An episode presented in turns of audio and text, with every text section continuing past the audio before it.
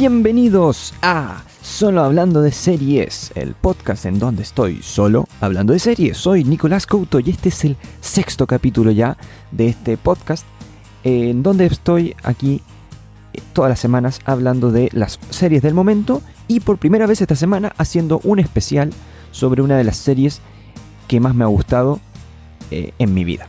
Sobre una de las series que creo que eh, vale la pena destacar. Pero antes vamos a hablar un poquito de lo que fue esta última semana en el mundo de las series.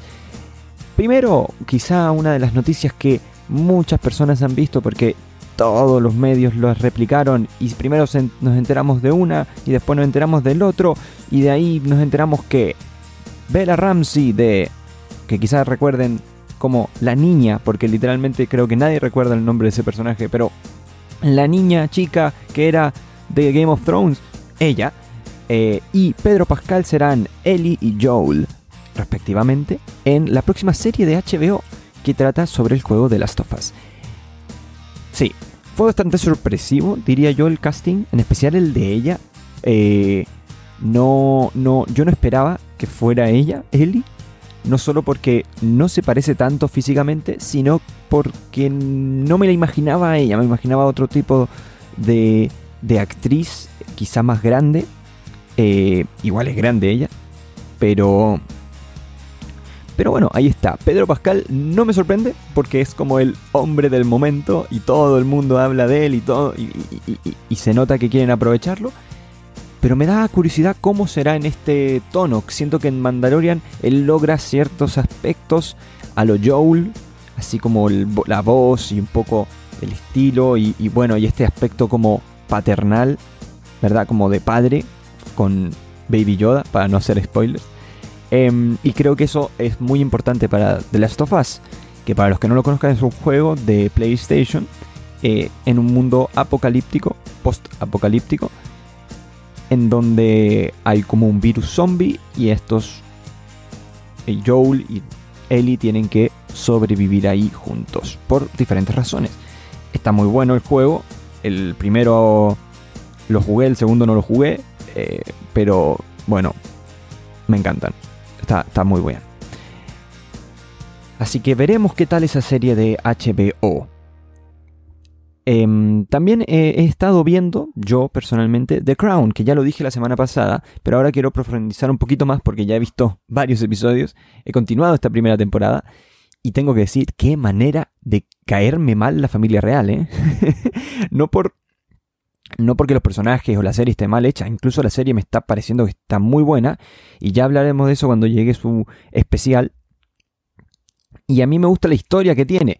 Eh, tiene momentos muy interesantes con hechos históricos calcados de la realidad, algo que a mí, como me gusta la historia, creo que está muy bueno. Eh, después tiene algunas exageraciones y cosas así eh, y cosas que están medio dramatizadas, pero que están muy bien, porque siento que las tienen que hacer así por la serie, porque es una serie, no, no, un documental.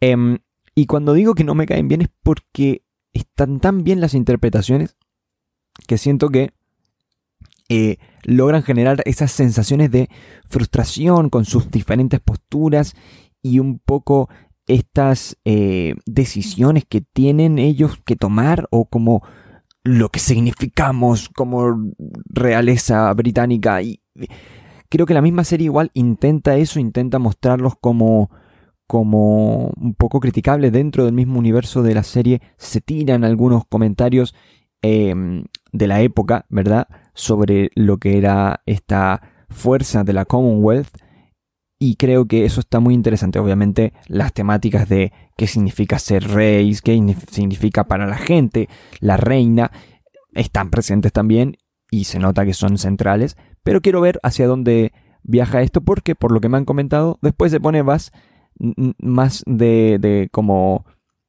polémicas y cosas así. Quiero ver cómo evoluciona hacia esos lares.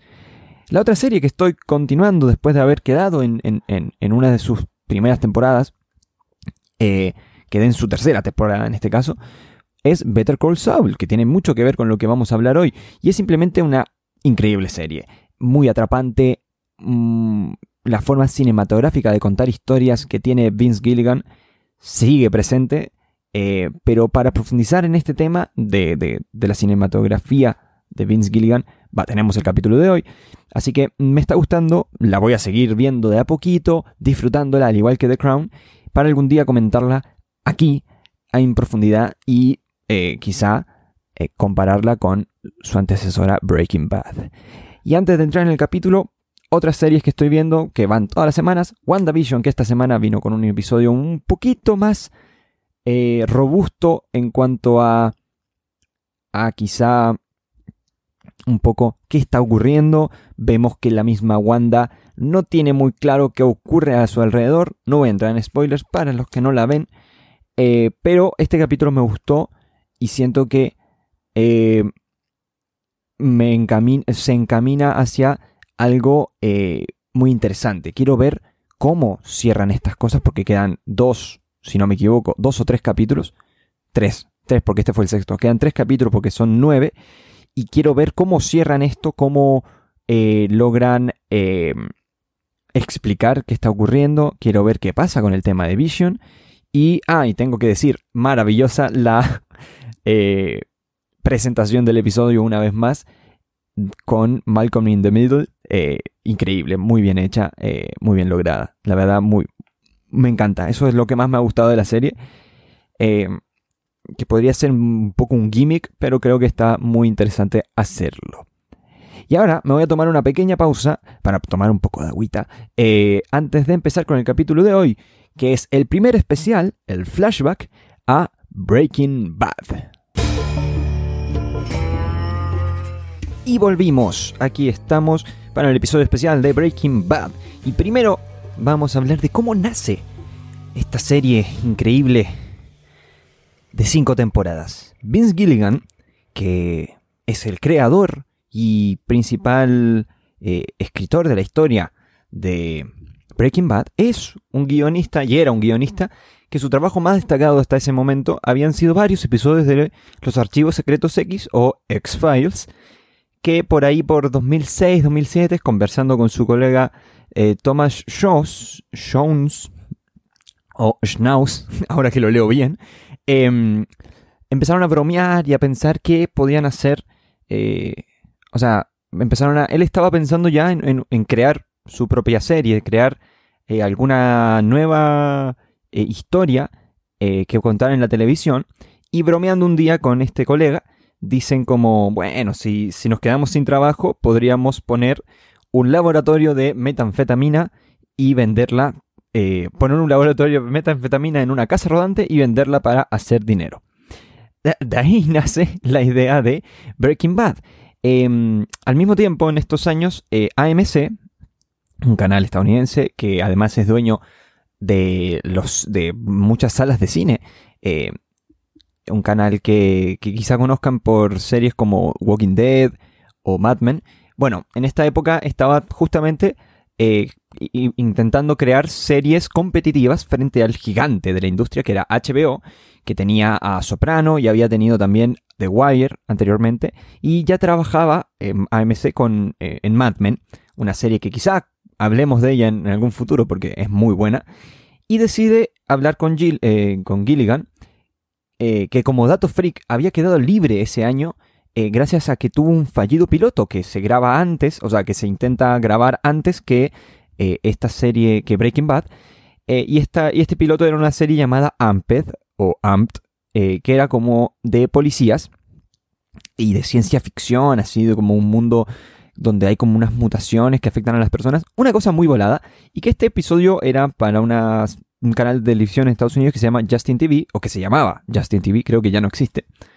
Eh, creo que se transformó. ¿Era Justin TV? Bueno, eh, da lo mismo. Era un canal.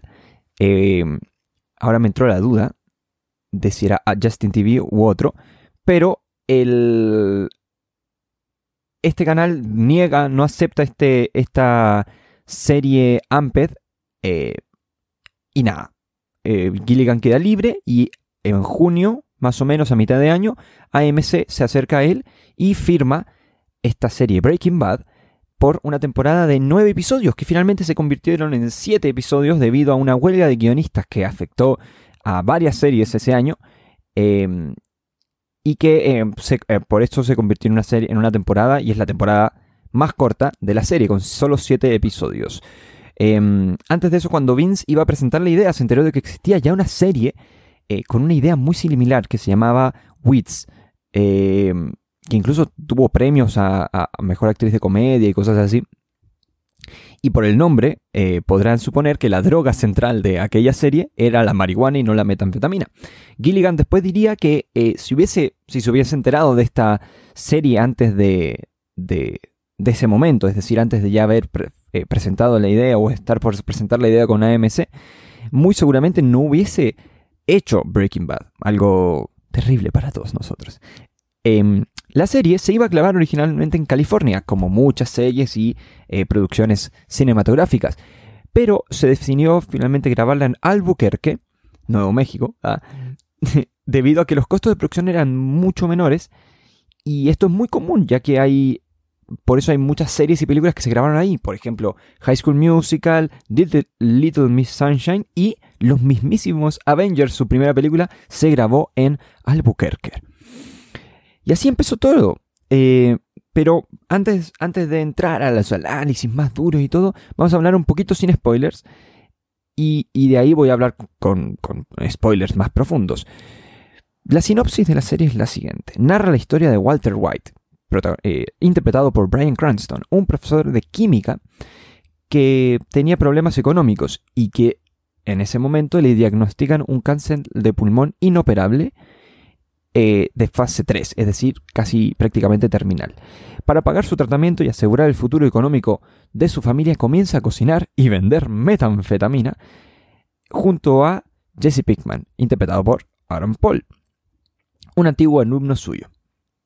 Eh, la serie, a lo largo de la serie, vemos cómo, transforma esta fatal diagnosis eh, este diagnosis eh, fatal transforma a un trabajador, a un hombre trabajador normal en un eh, en una transformación terrible hacia un drug dealer gigante.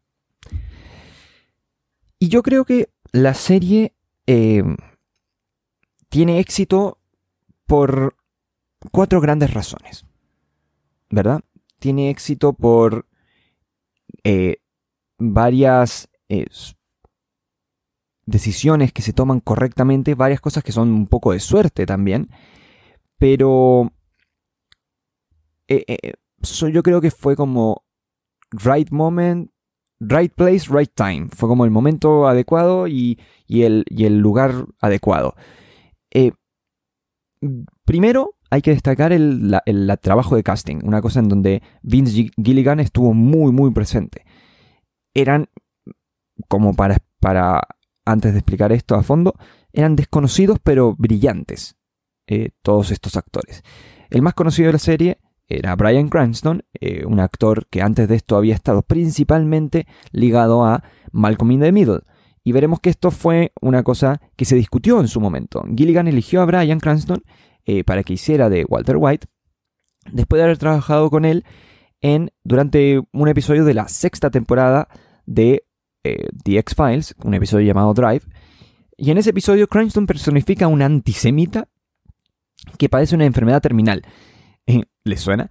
Y que toma como real a la protagonista de la serie. Y Gilligan dijo que el personaje de, de este episodio tenía que ser desagradable, pero al mismo tiempo compasivo algo que para, para Vince solamente logró Brian Cranston, eh, era el único actor que lograba ese, esa mezcla de, desagradable y compasivo al mismo tiempo. Y lo podía hacer, eh, podía hacer eso y no solo hacerlo, sino que hacerlo bien. Em, al principio los ejecutivos de la, del canal, el AMC, no estaban de acuerdo con la elección. Habían otras, otros actores más famosos que estaban postulando o, bueno, haciendo el casting para el personaje. Em, y los de AMC estaban preocupados porque solo conocían a Cranston por haberlo visto en, como Hal en la comedia Malcolm in the Middle, justamente. Pero quedaron muy convencidos después de ver eh, el episodio que Gilligan eh, eh, se refería en The X-Files. Creo que el, el casting, o sea, la contratación de Brian Cranston ahí como Walter White es quizá una de las decisiones más acertadas, pero es como, es raro de explicar, porque ahora uno viendo esto en perspectiva, ¿no? Eh, eh, hacia atrás, tiene todo el sentido contratar a Brian Cranston. Uno dice, wow, pero sí es el medio actor. Pero en ese tiempo fue jugársela por una, persona que estaba muy ligada al mundo de la comedia, en donde nunca había mostrado eh, un, rango tan grande, tan complejo como lo que se necesitaba para, lo, para esta serie de alta envergadura que era Breaking Bad, que iba a competir codo a codo contra cosas como Los Soprano o incluso en, la misma, en el mismo canal Mad Men.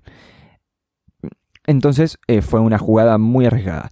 Ni hablar con el resto del cast, porque vemos a Aaron Paul, un actor que era prácticamente desconocido a nivel masivo en ese momento, y que incluso su personaje iba a ser asesinado de la historia, me refiero entre comillas asesinado de la, serie, eh, en la segunda temporada. No iba a durar más que eso. Pero em, Gilligan, sorprendido con la interpretación de Paul, decide que dejarlo eh, más tiempo y, gracias al paro de guionistas, que también fue un factor importante, logró cambiar un poco el rumbo de la historia, que duraría las cinco temporadas y que incluso tendría su propio spin-off en forma de película en El Camino, la historia en solitario de eh, este personaje, Jesse Pickman. Eh, el resto de los actores tenían pocos trabajos importantes. la actriz que hace Skyler Em, no, no era muy conocida hasta ese momento. Eh, y, creo que eh, los, la mirada de Gilligan sobre lo que quería de la serie logra atrapar a estos, a estos actores poco conocidos y los mete en esta serie que los catapulta o catapultea hacia la, la fama completa eh, y posteriormente trabajarían muchos de ellos en otras producciones gigantescas. Eh, esto es muy común, diría yo, en las series que tienen éxito. recuerdo que, bueno, The Office, en el momento de The Office, ni siquiera Steve Carell, que era el más conocido de la serie, era mm, muy conocido o, no era tan, tan exitoso todavía. Todavía ni había, ni había sacado Virgen a los 40. Entonces eh, es otro ejemplo de esto. Y yo diría que también se ve un poco eso con Game of Thrones, en donde obviamente tenías a... Uh, se me fue el, eh, a Sean Bean, que eh, era muy conocido por El Señor de los Anillos, pero el resto de los actores aún no habían tampoco explotado en lo que se convirtieron posteriormente. después hablaremos de que quizá esto se debe a uno de los factores más importantes en las series en general, que es la importancia de, los personajes, cómo los personajes se vuelven atrapantes para la audiencia. Y el segundo, uno, el, segundo factor que tengo aquí anotado eh, como clave para el éxito de Breaking Bad es la imagen, la parte visual, una cosa que Vince Gilligan siempre ha destacado y que la crítica eh, especializada siempre destacó de Breaking Bad como que tiene un tono, un color, una forma de verse que tú dices, ah, esto es de Vince Gilligan, esto es Breaking Bad, y que después se traspasa hacia sus spin-offs y en especial hacia eh, eh, Better Call Saul. Y, es esta, esta, fotografía muy cinematográfica, muy del detalle, eh, muy de mostrarte cosas que tú dices, ¿por qué me muestran esto? Pero en tres episodios después te lo conectan todo perfectamente. Eh, y todo contado visualmente. Em, no, no, más show que tell, por decirlo así. Y es un aspecto eh, que, como digo, importantísimo para Gilligan, que quería lograr este nivel cinematográfico, pero en la pantalla chica. Algo que, como, como mencioné antes, se estaba empezando a trabajar. Los Soprano, Mad Men, incluso posteriormente lo haría Game of Thrones. Em, y, y, así, yo creo que sienta las bases, sienta las bases de lo que serían las, series posteriormente. Por eso es tan importante Breaking Bad, porque marca un antes y un después en lo que se puede hacer en la televisión. Una producción eh, de este calibre, una historia contada de esta forma, no se había hecho anteriormente. Él, tenía pensado para cada personaje un color de, vestimenta. Eh, por ejemplo, Walter era verde, Jesse el rojo, Mary, eh, la mujer de Hank en la serie, era como morado, Skyler era azul, blanco, pero a veces verde, dependiendo de, de si estaba ya trabajando con Walter. Y esto era para lograr un tono constante y pensado durante toda la serie, algo que, como digo, era para contar la historia mostrando cosas, más que contándola con lo que se decía. Eh, era, como se dice, show eh, and tell. Era más show que tell. Em, la fotografía eh, pasó a ser clave y, después, como digo, se mantendría en Breaking Bad. Em, antes de seguir, me voy a tomar una pequeña pausa para tomar un poco más de agua y cuando vuelvamos a hablar con spoilers. Así que si no quieren, si no han visto la serie, desde ahora ya voy a empezar a dar spoilers así, ¡pua! ¡pua! terribles que eh, les pueden arruinar la serie. Y hablaré de los viajes de los personajes y de algunos capítulos específicos eh, que marcan un poco lo que fue Breaking Bad. Y volvimos. Los personajes. Eso es lo que vamos a hablar ahora, con spoilers, vuelvo a advertir por si no me entendieron. Los personajes de la serie son perfectos. Y cuando me refiero a perfectos, son perfectamente imperfectos. Aunque sea un trabalengua. Porque son personajes complejos, son personajes. Eh, algo que buscaba Gilligan. Que quien criticaba que en esta época los personajes de las series, incluso las producciones así más dramáticas, empezaban y terminaban igual, no había una evolución del personaje, que era algo que él quería además resaltar. De ahí viene el nombre de la serie además, Breaking Bad, es decir, transformándose en algo malo. Estoy haciéndolo muy, explicándolo muy simplemente, pero es una expresión que se, que se refiere un poco a eso, se refiere a esta transformación en algo negativo, algo que le ocurre al personaje de Walter White. Y él quería que, la, que los personajes cambiaran, y quería que la idea central de la serie era esa, era que todo cambiaba de tono a lo largo de estas cinco temporadas. No solamente el protagonista además, sino que todos los personajes tienen una evolución.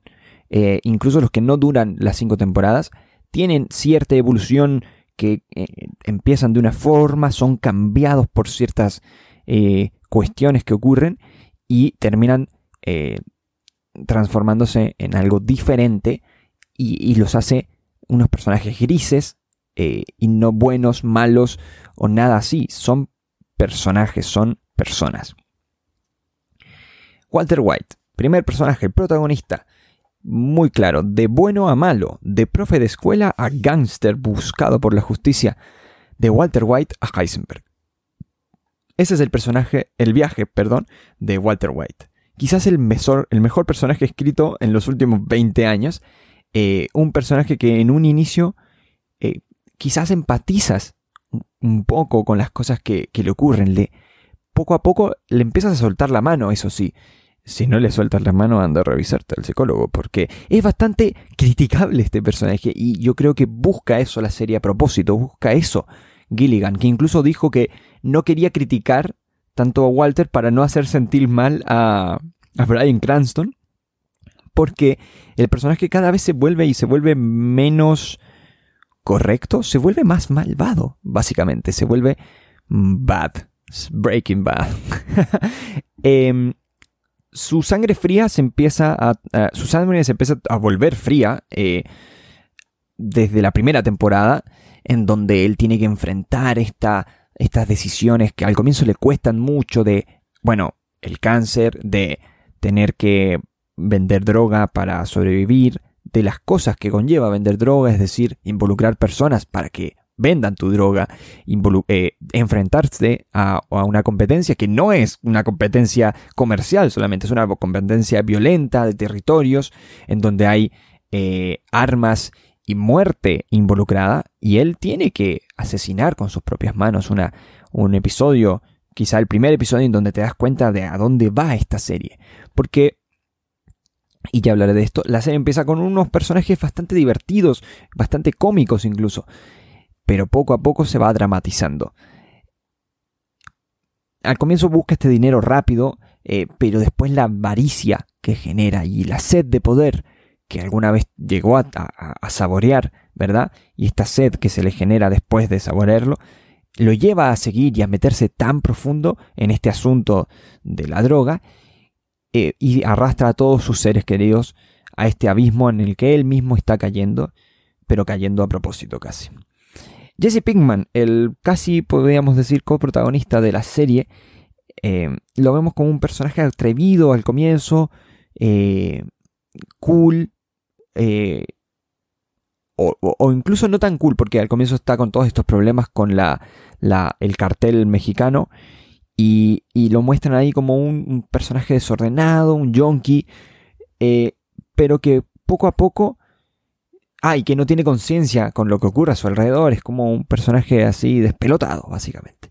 Y al mismo tiempo, desde los primeros capítulos eh, empiezan a soltar ciertas inseguridades en él, ciertas frustraciones que te van a ir explicando de dónde nacen. Nacen de una relación con sus padres media extraña, una relación con el sistema educacional eh, que es interesante porque Walter fue su profesor, por eso lo conoce, eh, una relación con ese sistema que, que no fue la mejor, eh, y, poco a poco eh, te sueltan también una soledad y depresión en el personaje que yo creo que llega a su punto más alto cuando ocurre eh, una de las escenas más fuertes de la serie, que es la muerte de Jane, su novia, que muere por sobredosis, algo que Walter ve y deja que ocurra, porque lo favorecía. Entonces es un personaje que después además vive un infierno, porque logra volver a, reponerse, logra intentar armar una vida aparte de este negocio de las drogas, conoce a otra mujer eh, y a su hijo, pero vive un infierno eh, terrible alrededor de esto. Y finalmente eh, hacia el desenlace de la serie es traicionado por... Él, él traiciona primero a, a, Walter, después Walter lo retraiciona a él, vendiéndolo o regalándolo a los nazis, son, porque son nazis, eh, y eh, bueno, después yo creo que su arco es, tan complejo que, bueno, termina inconcluso, podría decirse en cierta forma en Breaking Bad, pero después en El Camino yo creo que tiene un cierre eh, digno para el personaje. En una película que a mí me gustó bastante, honestamente que no hay que quedarse en los detalles de, oh, este, este actor está mucho más viejo y, o diferente a como estaba en ese momento. Obviamente pasó un montón de tiempo entre la final de la temporada y la película, pero creo que la película está bien. Después está Skyler, un personaje que eh, fue muy polémico. Eh, los fanáticos de la serie, que estaban obsesionados con Walter White y Heisenberg, eh, la odiaban. Y creo que eso siempre viene un poco esa toxicidad eh, en estos fanatismos y, en estas personas que no entienden que el, actor es diferente al personaje, algo que ocurrió en Game of Thrones, por ejemplo, también. Y bueno, Jesse Pinkman, un personaje que, perdón, Skyler, un personaje que eh, no deja de tener grises, pero yo me atrevería a decir que es el pensamiento de la razón en la serie, es el pensamiento lógico. Tiene, tiene sus puntos bajos, tiene sus decisiones incorrectas, como ser infiel a Walter, como darle el dinero a ese mismo amante, el dinero de Walter a ese mismo amante, eh, por alguna razón de ella, de como de verle algo a él, y, o de ayudarlo, no sé, unas decisiones que, que no están fuera de personaje, sino que simplemente eh, entiendo que la gente se agarra a esas decisiones o a lo molesta que es este personaje para Walter, pero al final eh, es molesta porque es una persona cuerda. Walter literalmente eh, enloquece de poder y cae hacia el lado oscuro. No digo que Skyler se quede en el lado de la luz, pero dentro de las cosas malas que hizo, que las hizo, eh, ella intenta simplemente no, no puede, no puede, no puede competir ella, no puede eh, como sobreponerse a lo que está ocurriendo a su alrededor. Y eso es muy interesante. Hank, también uno de los personajes que en, para mí, para mí personalmente, mejora a lo largo de la serie, que empieza como un personaje medio boludo, medio tarado, que trabaja en la DEA, y que poco a poco demuestra que el poder, la violencia y la frustración que lo envuelven eh, lo, lo, vuelven, lo, vuelven loco, o sea, lo, empiezan a, a, frustrar, a, tiene este, este, este momento en donde lo atacan y, queda postrado durante mucho tiempo y es terrible. Eh, y eso está muy interesante como creo que ese momento cambia a Hank y, poco a poco empieza a acercarse hacia Walter. Y creo que además tiene varios de los mejores momentos de la serie, los tiene él. Eh, tiene quizá la, revelación, entre comillas, de la serie para él, que es cuando atrapa a Walter. Ese momento es maravilloso y está muy bien interpretado por, eh, uy, el actor, que es... Googleando en vivo porque no anoté el actor. Na, na, na, na interpretado por Dean Norris. Lo siento, Dean Norris, me había olvidado de anotar tu nombre. Gus Fring, uno de los mejores villanos en los últimos 20 años, eh, escrito perfecto, eh, aterrador, súper poderoso, que te da la sensación de que no hay forma de pararlo, pero como, como es un personaje tan importante, no podía tener una muerte más épica, diría yo, y es, simplemente brillante la interpretación de Giancarlo Esposito, pese a los, a, los memes del acento, porque el acento es bastante malo, pero la interpretación como Gustavo Fring es increíble y quiero, no he llegado aún, quiero verlo en Better Call Saul. Por último, y justo hablando de eso, mm, y no menos importante, Saul Goodman un personaje interpretado por Bob Odenkirk, un personaje tan divertido e interesante que logró tener su propia serie y salirse con la suya y atraparlos nuestros corazones en Better Call Saul haciendo de Jimmy. Em, Saul Goodman es un personaje maravilloso que aparece en, aquella, en, la tercera temporada y creo que cambia un poco la serie. Es, es como este comedy relief que aparece ahí y que, bueno, eh, nada, todo mejora con él. Todo mejora con Soul. Better Call Soul. Por último, quiero hablar del guion. El guion de la serie es genial. Solo mejora temporada a temporada, al igual que toda la serie. Al igual que toda la idea de la serie, se va poniendo más y más oscuro y dramático a medida que avanza, empezando casi como una comedia en esa primera temporada eh, y terminando como uno de los mayores dramas eh, de los últimos 10 años. Pensado al milímetro con líneas geniales como Say My Name o I Am Danger. o cuando eh, ocurre la revelación de Walter White, o sea, de, quién es Heisenberg para Hank, y, Hank le dice a Walter en un momento los posibles nombres de, de este WW que aparece en el libro, ¿verdad?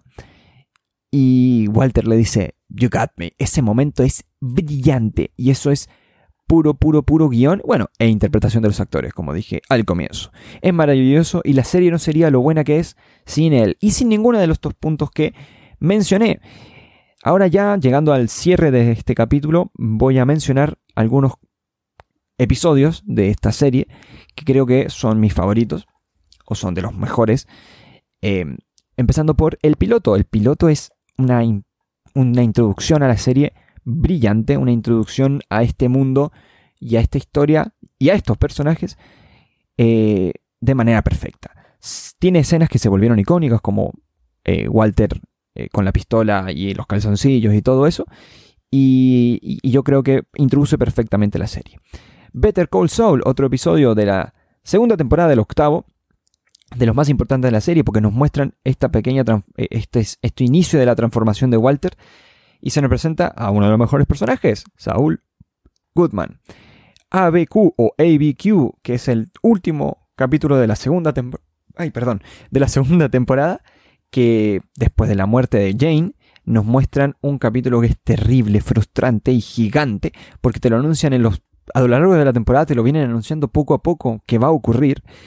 Y los nombres de cuatro capítulos a lo largo de la temporada, más este, dan eh, ese terrible desenlace. Dice 747 cayendo sobre Albuquerque en inglés. Hay un episodio que se llama 737, otro que se llama Down, otro que se llama Over y otro que se llama este ABQ o ABQ. 737 Down Over ABQ, que es lo que dije antes. 737 cayendo sobre Albuquerque. La mosca, Fly el décimo capítulo de la tercera temporada. La tercera temporada que es la que a mí menos me gustó, si es que se puede decir tal cosa. Em, tiene este polémico capítulo de la botella, y digo polémico porque, o sea, polémico capítulo tipo botella, eh, que son estos capítulos de relleno, podría decirse, que no avanzan la trama, pero que entrega ciertas cosas. Eh, un capítulo dirigido por Ryan Johnson y es un capítulo polémico porque a muchas personas no les gustó. Es una gran metáfora todo el capítulo de lo que están pasando los personajes. Walter se desespera e intenta atrapar una mosca en el laboratorio y finalmente lo logra gracias a la ayuda de Jesse.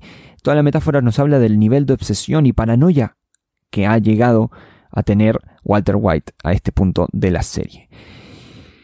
El final de la cuarta temporada es maravilloso. Los, el episodio 12 y 13 de esa temporada son dos episodios que marcan el final de la mejor temporada de la serie seguramente, eh, y logran volverte loco, ya que aquí ocurren demasiadas cosas, desde Brooke eh, envenenado en el hospital, no sabemos cómo ocurrió eso, hasta Walter juntándose con Héctor Salamanca y yendo a atacar a Gustavo Fring, y el final con esa frase de Walter diciendo gané. Maravilloso, increíble. Y por último el episodio que para muchas personas es el mejor de la serie, que es Ozymandias, dirigido también por Ryan Johnson, para muchos el mejor de la serie, como digo, tiene un viaje de emociones que te tiene al borde del asiento durante todo el capítulo. Tiroteos, muertos, mentiras, traiciones, todo en un mismo capítulo, del que no sé qué más decir. Siento que es una cosa que se tiene que ver. Tiene varios momentos, pero el más increíble y chocante es el de la muerte de Hank. Algo que tú ves venir a kilómetros, pero que no deja de chocarte cuando ocurre. Y para cerrar, ya estos fueron mis mejores episodios. Decir que vamos a ver Better Call Saul, una, una secuela, una spin-off en realidad de Breaking Bad, que muchos dicen que le compite a Breaking Bad de tú a tú. A mí por ahora me está encantando y sí o sí puedo decir que se nota la mano de Vince Gilligan por doquier y que está perfectamente escrita e interpretada por Bob Odenkirk. Eh, y que algún día la vamos a comentar. La vamos, la vamos a comentar aquí.